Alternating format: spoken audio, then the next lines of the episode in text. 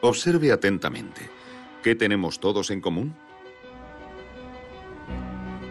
No importa en qué rincón del mundo vivamos. Necesitamos comida, agua, un techo y dinero. La mitad de todas las transacciones se realizan intercambiando dinero por bienes o servicios, acciones, una hogaza de pan, drogas ilegales. Todo hay que pagarlo. Pasamos gran parte de la vida intentando conseguir dinero para hacer realidad nuestros sueños, pero el dinero es también un instrumento de destrucción. Podría considerarse maligno porque impulsa a los delincuentes a mentir, robar e incluso matar. El sistema bancario existente extrae un valor enorme de la sociedad y es parasitario por naturaleza. El dinero es un catalizador de las peores y las mejores empresas humanas.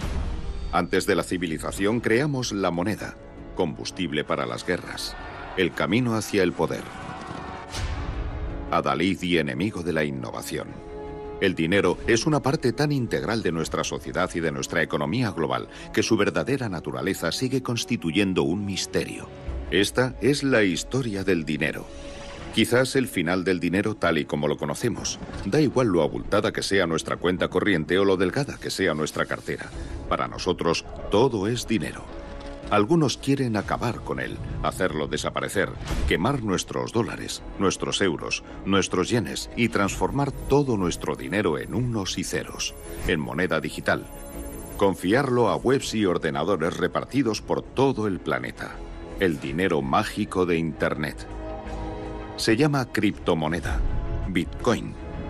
Inventado en secreto, fue un regalo al mundo. No es solo una moneda, es dinero programable. Una maldición potencial para los banqueros. Ni los grandes bancos ni los políticos pueden hacer nada para detenerlo. Capaz de hacer peligrar las reservas de divisas de los gobiernos. Bitcoin representa para el dinero lo mismo que representó Internet para la información. ¿Podría ser el nuevo oro? No. Hay que tener mucha imaginación para inferir cuál es el valor intrínseco de Bitcoin. Los reguladores, la Reserva Federal, el sistema bancario son conscientes de que es algo que deben tomarse en serio. Esto va a cambiar la cultura económica. Bitcoin podría ser un milagro microeconómico, pero también podría ser una bola de demolición macroeconómica. ¿Es el Bitcoin la moneda del futuro? ¿Una bendición para los delincuentes? ¿O la semilla de una catástrofe financiera?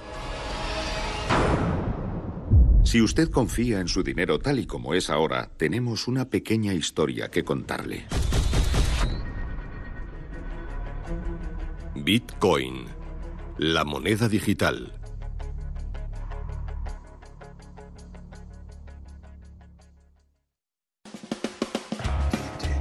Érase una vez una gran fiesta en la que todos los invitados se concentraban alrededor del ponche borrachos.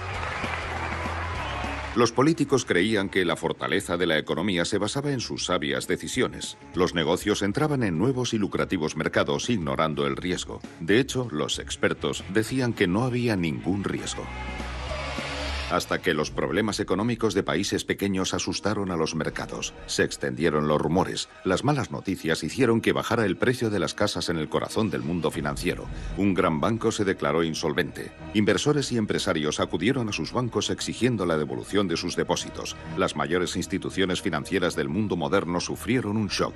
Los activos fueron incautados. Los bancos cerraron. La contracción del crédito amenazó la economía mundial hasta que finalmente el gobierno tomó cartas en el asunto y puso en marcha el mayor rescate bancario de la historia. El gobierno actuó con rapidez y salvó los muebles. ¿Se acuerda de todo eso? No, no se acuerda, porque pasó hace dos mil años. Roma, año 33 después de Cristo, la zona cero de la primera crisis de liquidez y del primer rescate bancario de la historia. Un desastre bancario había puesto de rodillas al mayor imperio que había conocido el mundo. El emperador Tiberio empleó el dinero del Tesoro Nacional para rescatar a los bancos y empresas en problemas. Puede que la historia no se repita, pero a veces se parece en lo malo. La gente con poder y su dinero siempre han estado en el centro de todo. El dinero es un gran criado pero un mal amo. Francis Bacon.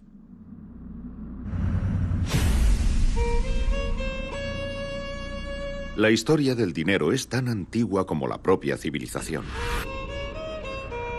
Cuando vivíamos en pequeñas tribus, llevar la cuenta de las deudas era fácil. Tú debías un montón de leña a alguien, un vecino te debía un trozo de carne. Las deudas se guardaban en la cabeza. Un libro mayor mental. La moneda es un lenguaje que nos permite expresar valores transaccionales entre la gente. Es una tecnología más antigua que la rueda y tan antigua como el fuego. Pero la gente que quería comerciar fuera de su tribu o aldea necesitaba algo sobre cuyo valor todo el mundo estuviera de acuerdo, algo que pudiera dividirse. Les presento el dinero mercancía. Los había de muchos tipos, pero todos debían tener las mismas cinco características. Un dinero mercancía es relativamente escaso, fácilmente reconocible, puede dividirse en piezas más pequeñas, puedes sustituir una pieza por otra de igual valor, y puedes transportarlo sin demasiadas molestias. En la antigua Roma era la sal. Los aztecas usaban granos de cacao. En Fiji usaban dientes de ballena. En el Tíbet, bosta de yak. En África y China, conchas, granos, metal, marfil, piedras raras, cuero, pescado. Si tenía las cinco características del dinero mercancía, es probable que alguien lo usara como moneda. Y nos preguntamos, ¿qué valor tienen esas monedas? Si vas a una escuela verás a los niños cambiándose pulseras de goma, cromos de Tamagotchi o Pokémon, cromos de béisbol, dulces y caramelos y cualquier otra forma de moneda. La gente inventa monedas cuando carece de una y ahora va a inventar la moneda digital. Pero las mercancías que no son duraderas no pueden almacenarse. El descubrimiento de una nueva mina de sal puede aumentar la oferta y el mal tiempo puede estropear las cosechas. Estos factores podían hacer que se tambaleara nuestra moneda y nuestra economía. Se necesitaba un sistema más estable. Hace 2.500 años se acuñaron las primeras monedas de metal en China y en lo que es ahora Turquía. Esas monedas compartían las cinco características del dinero mercancía y además eran muy duraderas. En algunos casos, las monedas son lo único que queda de civilizaciones enteras. El dinero no se origina con los gobiernos. El dinero surge de forma natural cuando empiezan a desarrollarse los mercados. Con la división del trabajo la gente se dio cuenta de que si uno tenía huevos y otro una vaca, necesitaban un medio de intercambio que permitiera a unos comprar huevos y a otros comprar la vaca. Las monedas se convirtieron en una unidad contable universal y objetiva, y permitían que la gente comprara y vendiera cosas en territorios muy extensos. Había nacido la economía de mercado. Las monedas funcionaban, pero solo si la gente confiaba en que el rey o el emperador que las ponía en circulación no les engañaba con el contenido en metal. La utilización de las monedas significaba también que una autoridad controlaba el suministro de moneda, el dinero y el poder político estaban inextricablemente unidos, centralizados. Acuñar moneda de forma regular y predecible favoreció el crecimiento económico y la estabilidad. La moneda Bushu en China mantuvo su valor durante 500 años. En Constantinopla, el sólido bizantino duró 700 años. Pero en aquellos tiempos las monedas no tenían el canto estriado como las de ahora, eran lisas. Y a medida que las monedas pasaban de mano en mano, la gente les recortaba trocitos. De hecho, una de las formas de cobrar impuestos por parte de algunos reyes era recortar la octava parte de la moneda. Los impuestos construyeron castillos y financiaron campañas militares. Aficiones caras. Pronto, las casas de monedas reales empezaron a usar metales baratos en vez de plata y oro.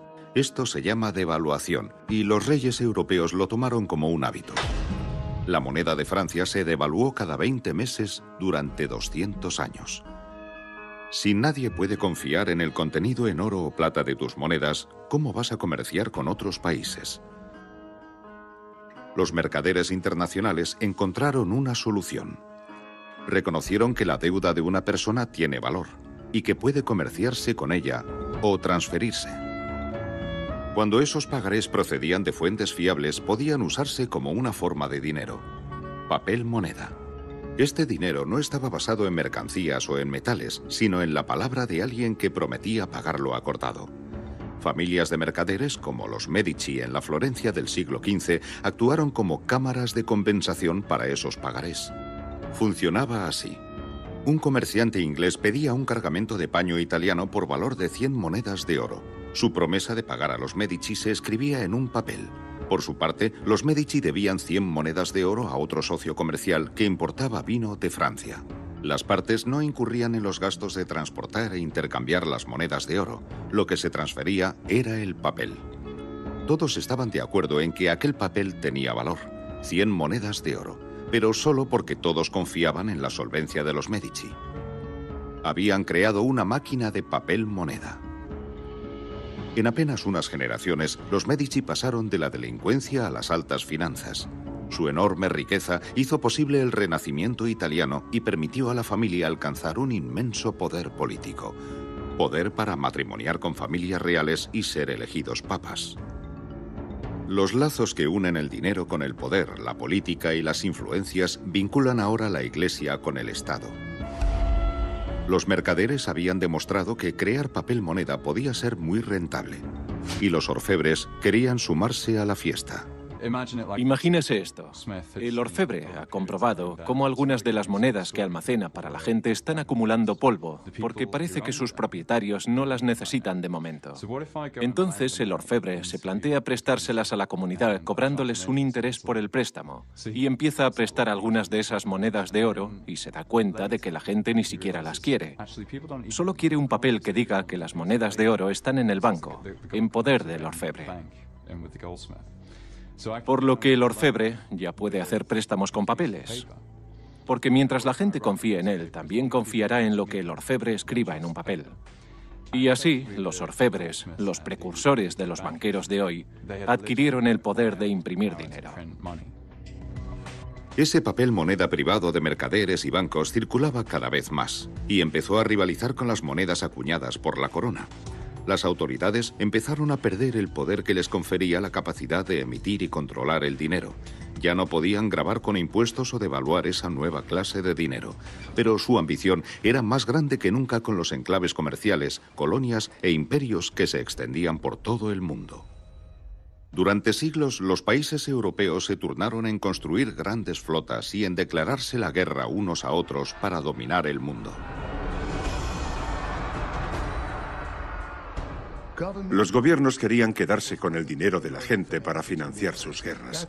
Esa es en esencia la historia del dinero. El dinero y la guerra van de la mano. Las guerras son caras. Los impuestos anuales no bastan para sufragarlas. Reyes y reinas tienen que pedir dinero prestado a cuenta de futuros impuestos. Necesitan una innovación financiera de gran futuro, los bonos de gobierno.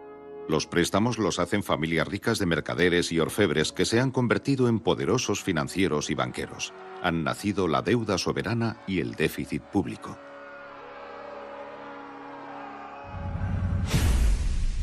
Los establecimientos bancarios son más peligrosos que los ejércitos. Thomas Jefferson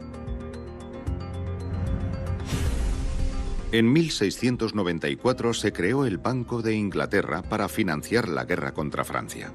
El Banco Central de Inglaterra era de propiedad privada y tenía el monopolio de emitir billetes de banco, papel que podía cambiarse por una cantidad igual de oro de las reservas del gobierno. El Banco Central no tardó en controlar toda la deuda de la corona. El dinero ha sido una herramienta de la soberanía durante siglos. La capacidad de emitir moneda te proporciona un gran poder. Y por si fuera poco, ese dinero que tú emites está respaldado por la fuerza del Estado. Esto es, con la deuda del Estado. Cuando Estados Unidos se independizó de Gran Bretaña, el primer artículo de la nueva Constitución concedía al Congreso el derecho exclusivo a acuñar dinero. Y el valor de esa moneda estaba ligado al oro de las reservas del gobierno. Desde 1781 hasta el pánico de 1907, el sistema financiero de Estados Unidos fue una placa de Petri económica. Bancos centrales, bancos estatales, bancos privados, moneda privada, moneda del gobierno, depresiones, fuerte crecimiento, recesiones, ciclos de épocas de pujanza y recesión. A largo plazo, en todo lo referente al capital, la gente quiere lo predecible, la gente quiere estabilidad. Solo así pueden hacer planes. Es muy difícil hacer planes cuando la moneda tiene una alta volatilidad. En 1913, banqueros y políticos de Estados Unidos decidieron que, en interés del país y del suyo propio, tenían que crear un banco central permanente. Así crearon la Reserva Federal. Entre sus funciones está el aumentar o contraer el suministro de una única moneda nacional, el billete de la Reserva Federal. El dólar estaba ligado al oro y el control estratégico de la moneda impediría la formación de burbujas financieras susceptibles de estallar. Al menos ese era el plan. Entonces llegó 1929.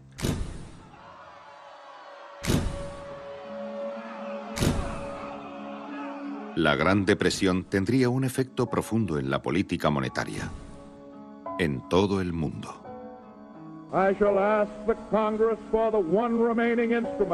To meet the crisis. Fraud, executive power. Pronto, la Reserva Federal había imprimido casi todo el dinero que podía imprimir legalmente para inyectar vida a la economía. Y como necesitaba oro para alimentar el fuego, en 1933 el presidente Roosevelt promulgó una controvertida orden ejecutiva que obligaba a todos los ciudadanos de Estados Unidos a vender su oro a la Reserva Federal a un precio fijado o ir a la cárcel. La Reserva Federal ofrecía mucho más dinero a los gobiernos extranjeros por su oro. Muchos aceptaron la oferta. El flujo de oro creció y el dólar se extendió por todo el mundo.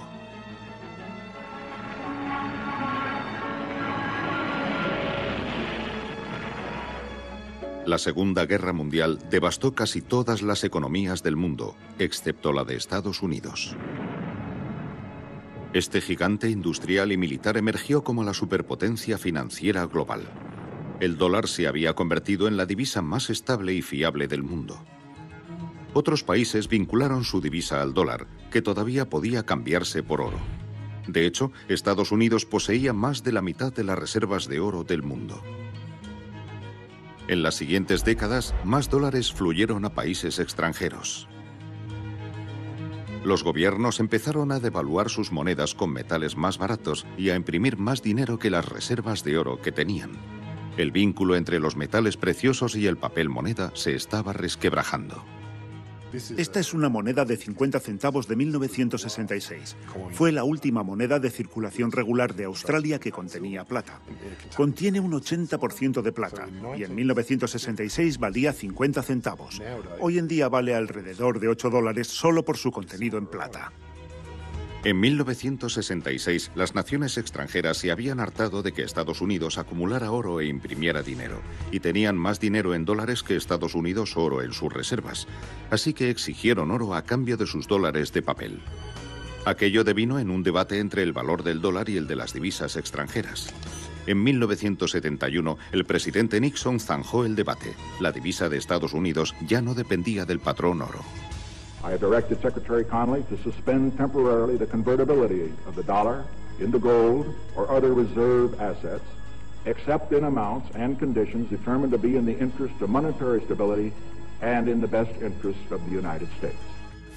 Ya nadie podría exigir legalmente a Estados Unidos oro a cambio de dólares de papel.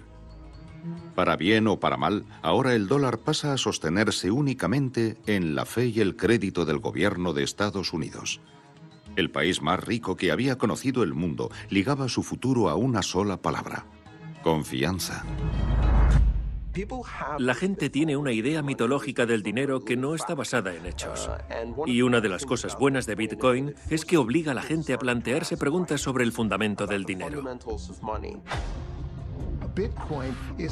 Bitcoin es un intento de adaptar el avanzado sistema computerizado del que disponemos, Internet, para resucitar lo que solía ser el dinero.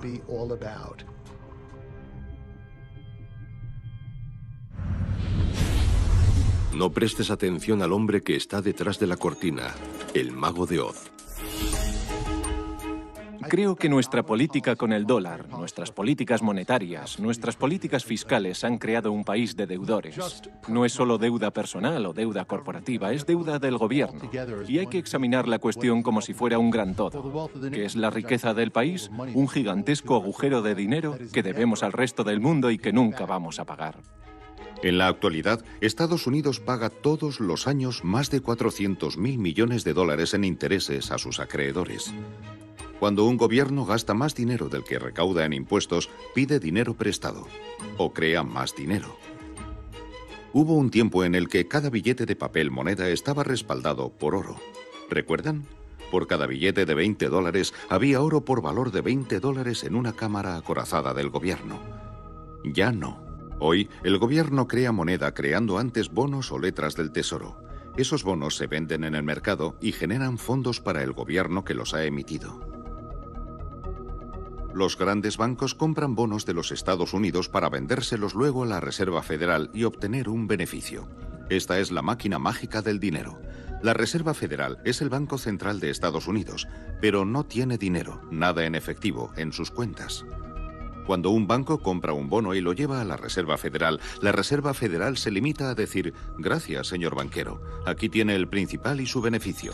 No se intercambia dinero nuevo, sencillamente aparece en la cuenta de resultados del banco. Magia. Durante 100 años, los mecanismos precisos de estas compras de bonos han constituido un secreto. Y aquí es donde la cosa se pone interesante. La Reserva Federal no es una agencia gubernamental es una entidad privada y sus accionistas son bancos que ganan dividendos.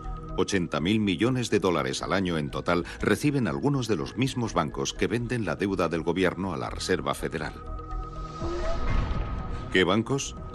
No se moleste en preguntarlo, también es un secreto. En otras palabras, la máquina del dinero mágico no ofrece respuestas a nadie. La Reserva Federal también decide qué intereses pagamos por nuestro coche, nuestra casa o el crédito que pedimos. La Reserva Federal ha recibido la tarea imposible de intentar dirigir los sistemas crediticio y monetario como si fuéramos la Unión Soviética. Es el órgano dirigente del aspecto clave del capitalismo, cómo se reparte el dinero y el crédito. En reglas generales, la Reserva Federal no ayuda a la economía. Lo que hace es dañarla y está condenada a cometer errores aunque tenga las mejores intenciones. Se supone que la Reserva Federal debe también impulsar el empleo con una política de bajos tipos de interés que anime a la gente y a los empresarios a comprar más bienes y servicios. Que los gobiernos se involucren en el dinero es bueno y malo a la vez. Es bueno porque el dinero son las arterias de la economía. Es el torrente sanguíneo de la economía. Los mercados están sometidos a estallidos de euforia y desesperación. Y tiene sentido que los gobiernos apoyen su moneda y la manipulen.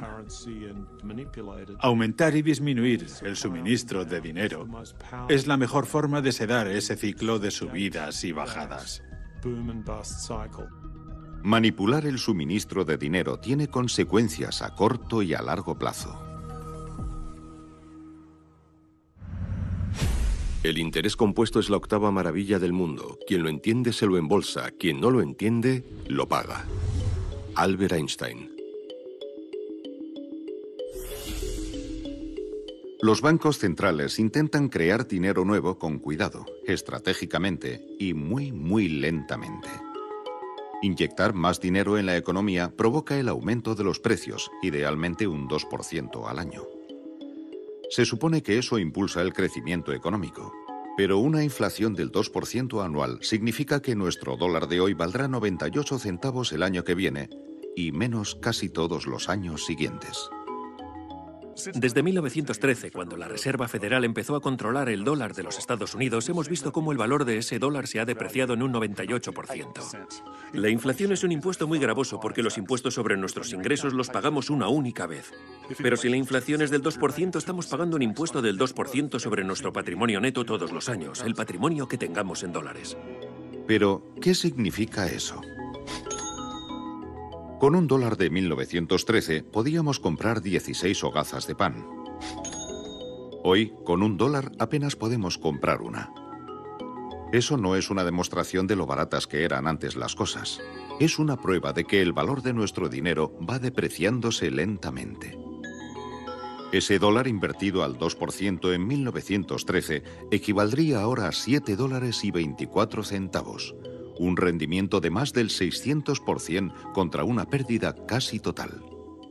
El dólar de Estados Unidos ha pasado de valer un dólar a valer unos 4 centavos, un 96% menos de su valor original. Y eso es un resultado directo del control gubernamental. Los gobiernos no crean dinero de la nada ellos solos. Nosotros desempeñamos un papel fundamental en la máquina mágica de dinero. La emisión de moneda debería ser protegida del dominio de Wall Street. Theodore Roosevelt.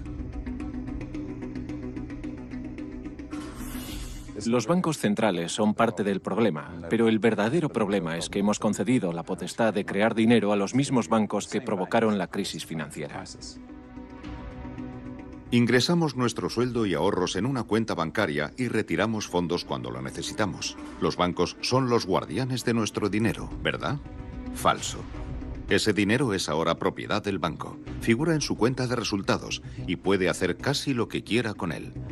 Por ejemplo, crear dinero nuevo. Y lo hacen así. En nuestra cuenta tenemos 100 dólares, pero el banco solo se queda con 3 y presta 97 a Bob para que se compre algo. En los ordenadores del banco seguimos teniendo 100 dólares en nuestra cuenta, pero ahora Bob tiene 97 dólares de nuevo dinero virtual en su cuenta. Son solo dígitos en una pantalla de ordenador. No hay dinero en efectivo, oro ni nada que respalde los nuevos números de la cuenta de Bob. Solo la promesa del banco de devolver ese dinero. Esto es dinero nuevo creado como deuda.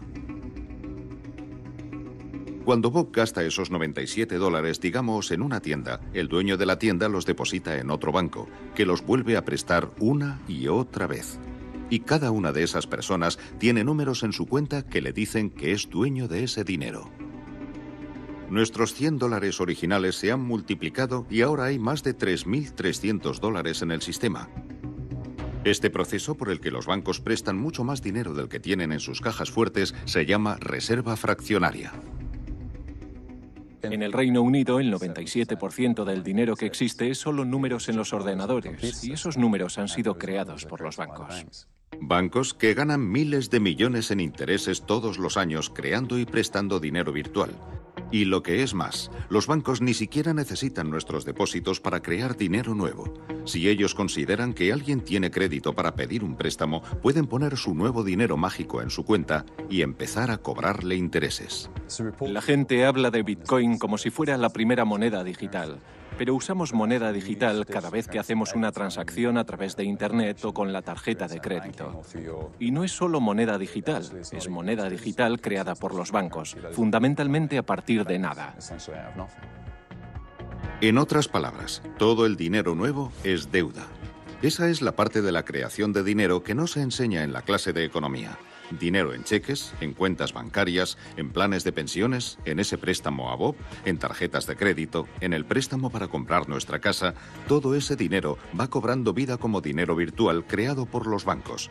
Todo el sistema se basa en la confianza. Confianza en la solvencia del banco, confianza en la capacidad del deudor para devolver su deuda.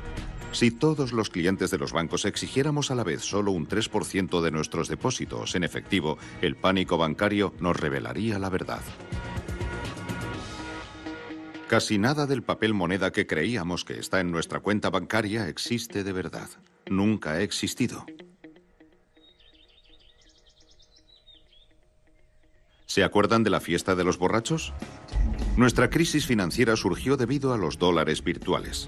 Demasiada gente con muy pocos ingresos pidió prestado mucho dinero que jamás podría devolver. Pero a los bancos no les importaba. ¿Por qué les iba a importar? Enseguida creaban y vendían préstamos dudosos a otra persona y ganaban con ello. Vender malos préstamos era un buen negocio hasta que todo saltó por los aires en una crisis financiera global.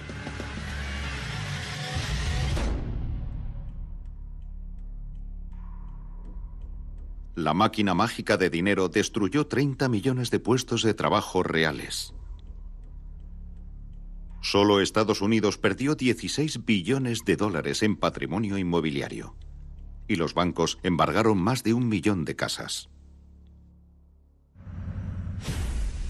Estamos haciendo el trabajo de Dios. Lloyd Blankfein, director ejecutivo de Goldman Sachs.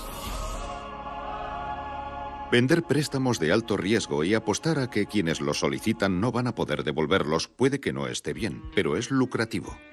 Una cuarta parte de nuestros conciudadanos más capaces y brillantes acude al canto de sirena de la máquina de dinero. En vez de las ciencias, la ingeniería o la medicina, ellos eligen dedicarse a jugar y apostar con el dinero de los demás para hacerse ricos rápidamente.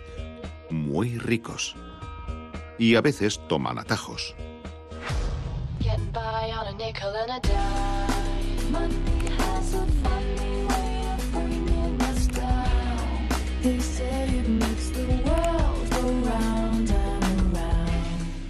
Mis antepasados en Grecia hablaban de la influencia corruptora del poder.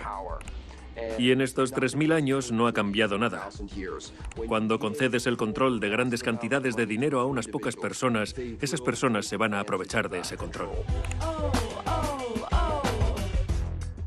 En la actualidad los bancos son fábricas de blanqueo de capitales. Violan todas las reglas que quieren en su afán de hacer negocio. JP Morgan ha declarado hoy que Bitcoin no es una forma legítima de hacer negocios. Los bancos están atados a un sistema cuyo objetivo es recaudar dinero de la economía global y depositarlo en muy, muy pocas manos.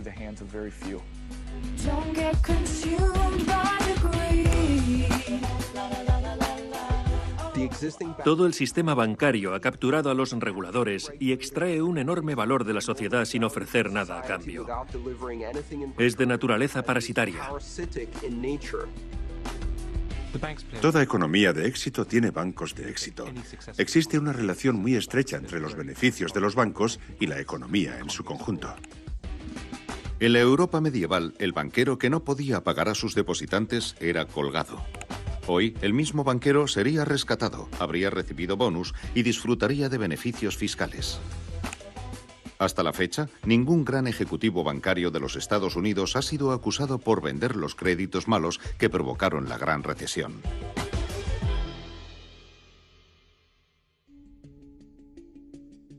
En diciembre de 2014, apenas seis años después de que la última crisis bancaria sacudiera al mundo, un congresista de Estados Unidos convirtió una disposición escrita en el último minuto por Citigroup en una crucial ley de financiación. La disposición permite una vez más a los principales bancos de Estados Unidos realizar arriesgadas operaciones de derivados con los depósitos bancarios. Pero no hay de qué preocuparse. Si los bancos vuelven a implosionar, serán los contribuyentes estadounidenses quienes deban pagar los depósitos perdidos.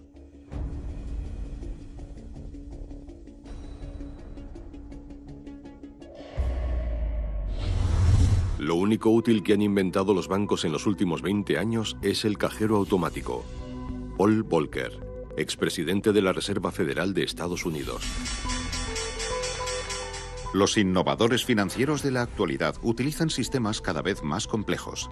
Fragmentan, desmenuzan, garantizan. Eso sí, siempre utilizando el dinero de los demás. Venden deuda, transfieren riesgos, apalancan el capital. Es lo que ellos llaman innovación. Si hablamos de innovación financiera, está claro que Bitcoin es un ejemplo excelente de innovación. Pero también se han producido otras innovaciones que los expertos financieros citarían como buenos ejemplos. Un ejemplo de ello sería el mercado de swaps o permutas financieras. Y de ahí pasaríamos a las permutas de incumplimiento crediticio, que es un ejemplo excelente de innovación financiera, aunque si no se utiliza de forma correcta puede crear muchos problemas, como ya hemos visto.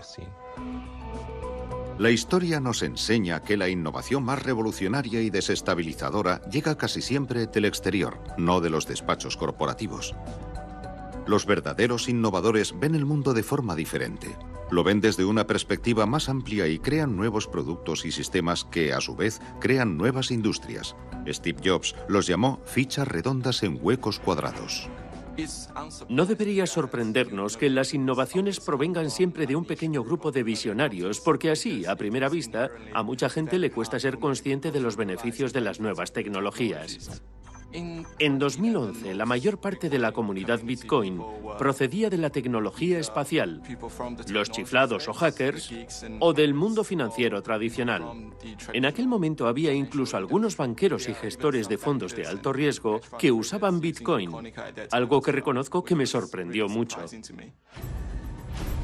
Una nueva idea radical es recibida frecuentemente con escepticismo, con mofas, incluso con hostilidad por parte de quienes corren peligro de resultar más perjudicados si triunfa.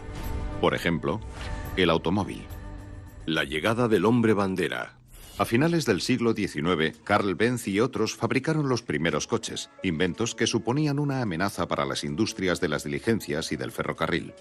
Estos vehículos autopropulsados o trenes de carretera podían asustar a los caballos, herir a la gente y estropear las carreteras. Según los capitostes del ferrocarril, los coches eran demasiado peligrosos y para protegernos usaron su poder para aprobar una ley en 1865. Según dicha ley, en Inglaterra un automóvil no podía superar los 6 km por hora de velocidad y debía ser manejado por un equipo de tres personas, un conductor, un mecánico y un señalizador. Este heroico hombre bandera caminaba delante del coche para advertir a los paseantes del peligro que se acercaba. Los magnates del ferrocarril, los legisladores, los autoproclamados guardianes de la seguridad usaron las regulaciones para sofocar la innovación. Pero no fueron ellos quienes inventaron el señalizador. Llevaba mucho tiempo entre nosotros. Durante siglos muy poca gente sabía leer. Los libros se copiaban a mano y quienes mandaban, los líderes políticos y religiosos, querían que todo siguiera así. Por eso la imprenta de Johann Gutenberg fue recibida con leyes de concesión de licencias, prohibiciones e impuestos. En algunas partes del mundo, imprimir libros era un delito penado con la muerte. Después de todo, solo nos estaban protegiendo de las ideas peligrosas. Se calcula que antes de la imprenta había 30.000 libros en toda Europa. 50 años más tarde había 10 millones. Mientras el invento de Gutenberg florecía, la Edad Oscura se iba iluminando. Nadie puede detener el progreso. Pero el hombre bandera nunca deja de intentarlo. Sus amos le permiten actuar ante cada una de estas innovaciones porque amenazan el beneficio de alguien, el control de alguien.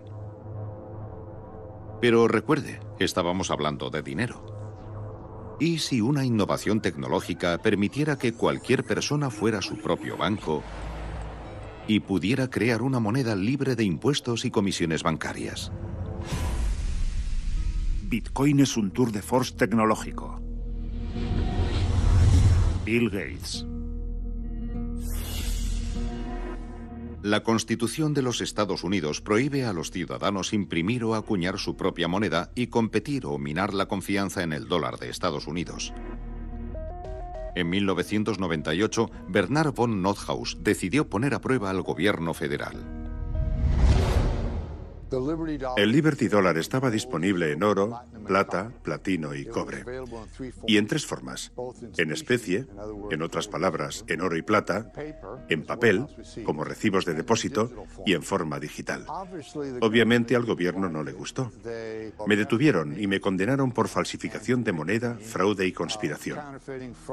En estos momentos estoy a la espera de cumplir una condena de 22 años en una prisión federal. Lección aprendida. En una convención de hackers en Holanda, había un joven hacker que usaba el alias de Satoshi Nakamoto. Habló con un amigo mío y le dijo que habíamos sido el Liberty Dollar y yo quienes le habíamos inspirado para crear una nueva moneda. Puede que la detención de Bernard von Nothaus por crear un dinero privado haya hecho que el inventor de Bitcoin decida mantener un perfil bajo. Publicó su invento bajo un alias y desapareció. Una parte de mí está interesada en saber quién es Satoshi, Puede que eso forme parte del misterio de la historia. Claro que su identidad es completamente irrelevante para el funcionamiento de Bitcoin porque tenemos el código que hay que leer, aunque sería divertido saberlo. ¿Quién es Arquímedes? ¿Quién es Euclides? No lo sabemos. No sabemos si Euclides era una persona o varias. ¿Y sabe qué? Da igual. La geometría euclidiana funciona independientemente de si yo sé quién era Euclides o no. Puede que una buena persona, o puede que fuera un plutócrata corrupto y un sinvergüenza. La ciencia y las matemáticas tienen verdades esenciales que se mantienen por sí solas independientemente de sus inventores y de sus motivaciones. Y Bitcoin es un sistema basado en verdades matemáticas, y esas verdades matemáticas se sostienen por sí solas. Podemos leer el código fuente de Bitcoin y entenderlo, y eso será verdad sea Natoshi Nakamoto un hombre, una mujer, un colectivo, una agencia gubernamental o unos alienígenas venidos del futuro. Bitcoin es una moneda digital y un software de ordenador. Bitcoin con B mayúscula es el código compartido que crea una red de pago global por medio de ordenadores conectados a Internet. Los bitcoins son la moneda virtual, el dinero digital creado, almacenado y cambiado en esa red. Pero a diferencia de los dólares virtuales creados por un banquero, esta nueva moneda fue creada matemáticamente por un inventor anónimo. Bitcoin es un protocolo de software de código abierto muy parecido al código utilizado para sostener Internet o el correo electrónico. Código abierto significa que cualquiera puede usar el protocolo. Ninguna persona o empresa puede controlarlo. Todo cambio en el software es público, abierto y transparente. El código fue desarrollado en primer lugar por Satoshi. Luego ha habido docenas y más tarde centenares de programadores que colaboran sin descanso en la mejora de las prestaciones y seguridad de Bitcoin. ¿Por qué Bitcoin es un invento tan destacado? Porque se enfrenta a un antiguo dilema humano y resuelve un problema de la ciencia informática. Información, datos, todo aquello que se comparte puede tener errores, fallos. Todo puede ser falsificado. ¿Cómo podemos saber que podemos confiar en lo que recibimos? Según nuestra forma de pensar tradicional, es muy importante saber quién está detrás de esta moneda, porque de su reputación depende que tengamos la sensación de que nuestros fondos están seguros. En las finanzas dependemos de intermediarios en quienes confiamos como bancos, compañías de tarjetas de crédito o empresas de envío de remesas. Le siguen la pista al dinero mientras pasa de una cuenta a otra y nos cobran muy bien por ello. Confiamos en sus balances y libros de contabilidad digitales. Un sistema financiero que eliminara esos intermediarios podría ser más rápido, más barato y más seguro. Pero Bitcoin es digital es fácil piratear, copiar y robar música y películas. ¿Cómo puede una moneda digital conservar su valor si cualquiera puede hacer un millón de copias? La respuesta se halla en la propia esencia del invento de Satoshi. Un Bitcoin no es un archivo de ordenador, es una entrada en una base de datos de distribución pública llamada cadena de bloques. Igual que los Medici llevaban un libro mayor de préstamos y deudas, los bancos de hoy registran todas las transacciones en sus libros de contabilidad. Ahora los llamamos bases de datos. Bitcoin sustituye los libros de contabilidad de los bancos por una cartera digital que solo nosotros controlamos. El libro de contabilidad de Bitcoin es la blockchain, la cadena de bloques, un registro de todos los bitcoins que existen y de todas las transacciones en bitcoins efectuadas, y el saldo siempre cuadra porque ningún bitcoin sale de ella. Cuando alguien envía un Bitcoin de una cartera digital a otra, lo que de verdad está enviando es el control sobre esa parte del código de la base de datos que es una llave única para el nuevo propietario. Mientras la red procesa las transacciones, sincroniza constantemente el libro mayor por toda la red global. Cada ordenador o minero Bitcoin tiene una copia completa e idéntica. Y como la cadena de bloques es pública, no puede ser controlada por ningún ordenador o persona. Los propietarios de los ordenadores de minería de Bitcoin son recompensados con nuevos Bitcoins por procesar las transacciones y mantener segura la red. En otras palabras, la red Bitcoin sustituye a bancos y banqueros. En la actualidad, el poder computacional combinado de esta red global es mayor que el de los 500 superordenadores más potentes juntos, 10.000 veces más. Y como todas las transacciones son verificadas y registradas por la red, un Bitcoin no se puede falsificar. La moneda digital no se puede devaluar con metales baratos ni imprimirse por millones a voluntad. Demasiada moneda puede liberar a un monstruo. Los precios se disparan y se emiten billetes de un billón de dólares con los que ni siquiera puedes comprar el pan.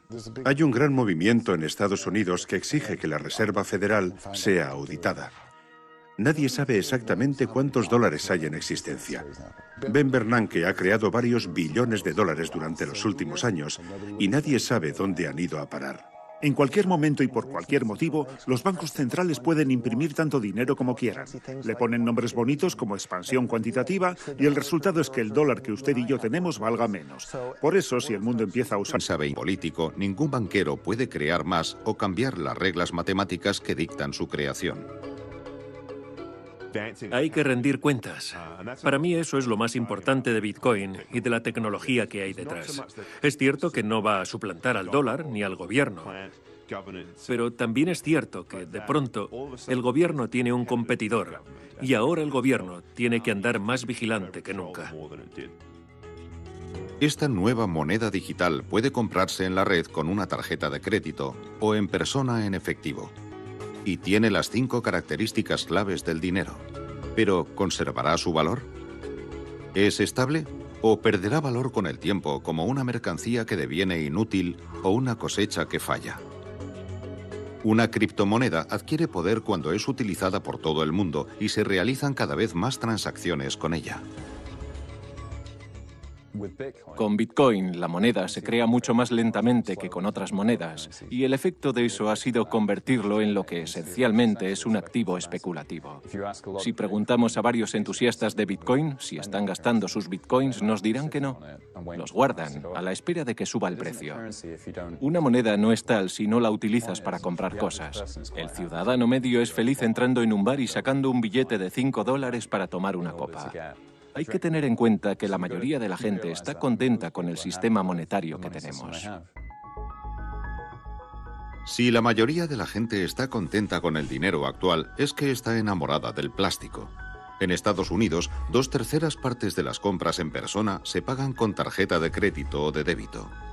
Ese plástico es una tecnología que tiene 60 años, creada por un intermediario y que nunca fue diseñada para Internet. Cada transacción requiere unos datos personales como nuestro nombre y dirección. Las bases de datos de las tarjetas de crédito son hackeadas regularmente, lo que permite cargar en nuestra cuenta compras fraudulentas. Los delincuentes compran y venden en rincones oscuros de Internet miles de tarjetas de crédito robadas.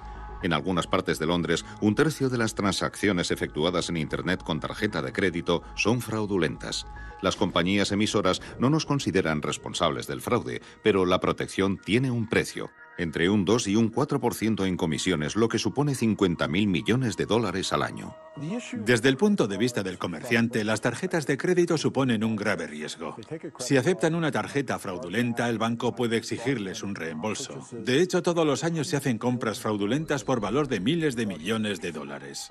Efectuar una compra con bitcoins no tiene ninguna protección. Si perdemos nuestra clave o nos equivocamos y pagamos a la persona equivocada, puede que nunca recuperemos nuestro dinero es como dinero en efectivo digital. Para un vendedor, eso significa eliminar el riesgo de un reembolso. En el caso de empresas de comercio digital como Uberstock o Expedia, la eliminación de las comisiones de las tarjetas de crédito podría doblar su margen de beneficios. No podríamos estar más equivocados si pensáramos que Bitcoin es un sistema de pago que va a facilitar las compras al primer mundo. Bitcoin es para todos y funciona en todas partes. Hay 2.500 millones de personas sin cuenta bancaria. Gracias a Bitcoin, un teléfono móvil con conexión a Internet es ahora un banco con acceso al mercado global. ¿Qué pasará cuando los servicios y la infraestructura de Bitcoin y las carteras y los pagos de Bitcoin empiecen a usarse en esos países? Esa gente podrá obtener beneficios comerciales donde antes no podía obtenerlos y esa gente podrá enviar dinero a casa. Me refiero a las remesas internacionales, que constituyen uno de los puntos débiles del actual sistema financiero. Si envío 100 dólares, el banco me va a cobrar un 20%. Western Union me va a cobrar un 10%. Otras opciones que compiten con Western Union me van a cobrar el 5%. Y si envías ese dinero a zonas muy remotas, la comisión oscila entre el 15 y el 30%.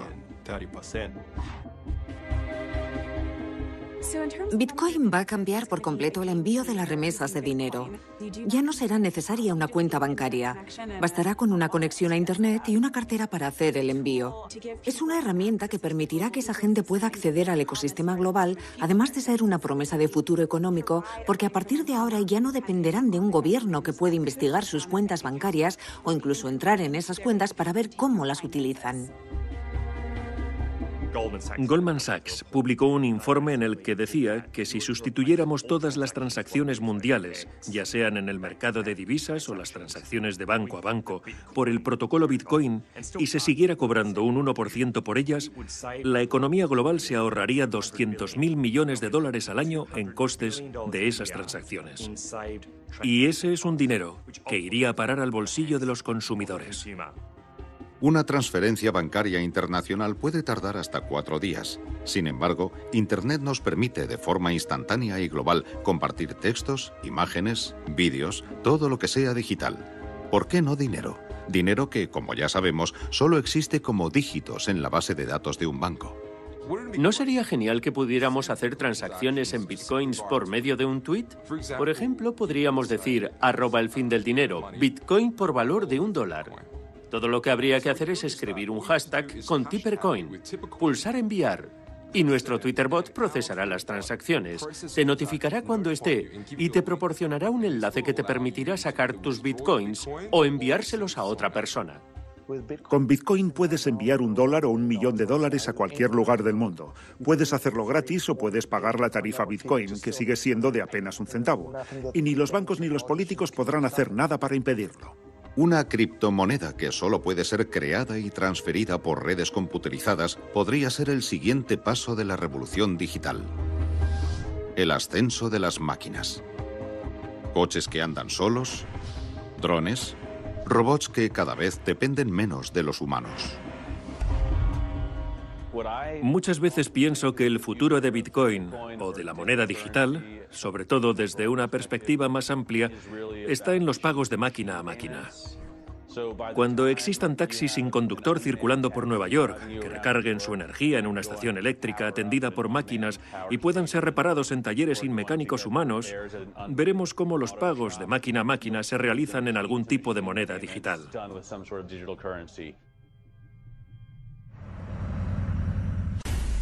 Bitcoin es un espejismo. Warren Buffett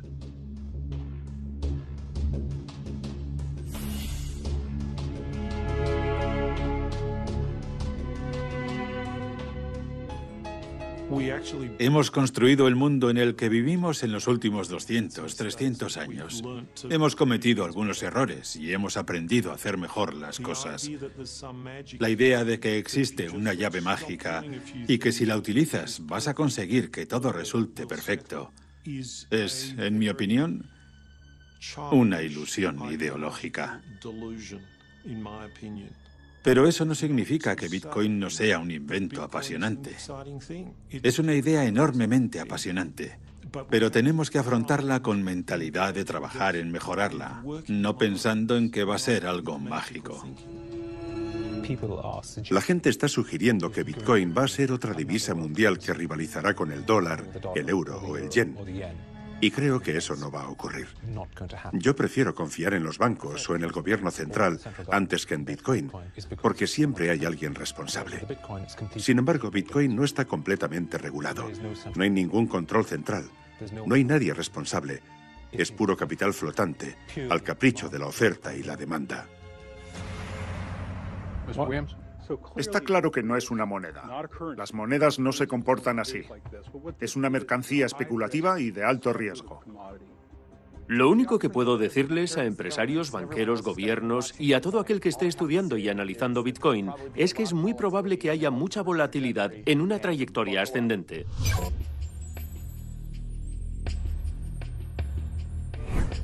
Delincuentes, estafadores y otros malhechores se ven atraídos por cualquier tipo de dinero como una polilla al fuego.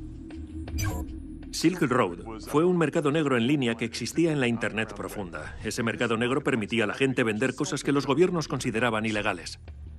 Identidades falsas, música pirateada, Biblias en Corea del Norte. ¿Son las criptomonedas malas por naturaleza o solo la última herramienta para adquirir lo prohibido? El porno es ilegal en Irán y la venta de porno a los iraníes supone un pequeño porcentaje de las ventas de Silk Road. Pero un porcentaje mucho más grande corresponde a la venta de drogas. He dedicado un par de años a investigar los mercados negros de la droga en lo profundo de Internet y veo que se usan Tor y Bitcoin como tecnologías que permiten las transacciones de drogas ilegales. Hicimos un estudio global de usuarios de drogas al que respondieron más de 20.000 personas y la mayoría de esas personas compraba drogas tradicionalmente ilegales. Éxtasis, cannabis, el FBI acabó con Silk Road, pero no ha acabado con el comercio de drogas ilegales en Internet. Hay mucha gente que critica a Bitcoin porque se utiliza para hacer cosas ilegales. Pero si lo pensamos bien, la divisa con la que se hacen más cosas malas en el mundo es el dólar de Estados Unidos. Si consideramos Bitcoin una plataforma en vez de una moneda, es cuando empezamos a ver el potencial que tiene. El libro mayor no puede ser falsificado y es aceptado universalmente. Es una genialidad. La tecnología Bitcoin existirá siempre y tendrá aplicaciones en el futuro. La creación de un sistema de pago global seguro puede ser solo el principio. Patentes, contratos, títulos de propiedad, pruebas de propiedad, todo puede almacenarse en Bitcoin y guardarse de forma segura en el libro mayor público. He leído más cosas de Bitcoin, he jugado con el código fuente, he construido algunas cosas y me he dado cuenta de que es un protocolo muy poderoso. No es solo una moneda, es dinero programable. La era digital ha cambiado al mundo por completo. Hemos digitalizado la música, el cine, los informes médicos, las comunicaciones, Internet. El libre intercambio de información y dinero puede alimentar revoluciones, ayudarnos en una catástrofe. Pero nuestro dinero está anclado en el siglo XX, manipulado por gobiernos y bancos. Los defensores de Bitcoin nos piden que imaginemos pagos sin intermediarios, inversiones sin un broker, préstamos sin un banco, seguros sin un asegurador, obras de caridad sin fideicomisarios, depósitos sin agentes, apuestas sin apostadores, contabilidad sin contables, Global, seguro, casi instantáneo y gratis. ¿Es fantasía o el futuro del dinero y el comercio? Estoy seguro de que dentro de 20 años habrá un gran volumen de transacciones en bitcoins o ninguna. Satoshi Nakamoto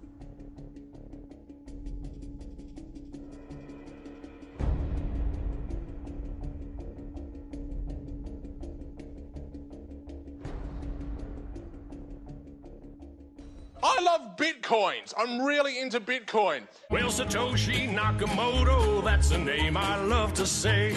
And we don't know much about him, but he came to save the day.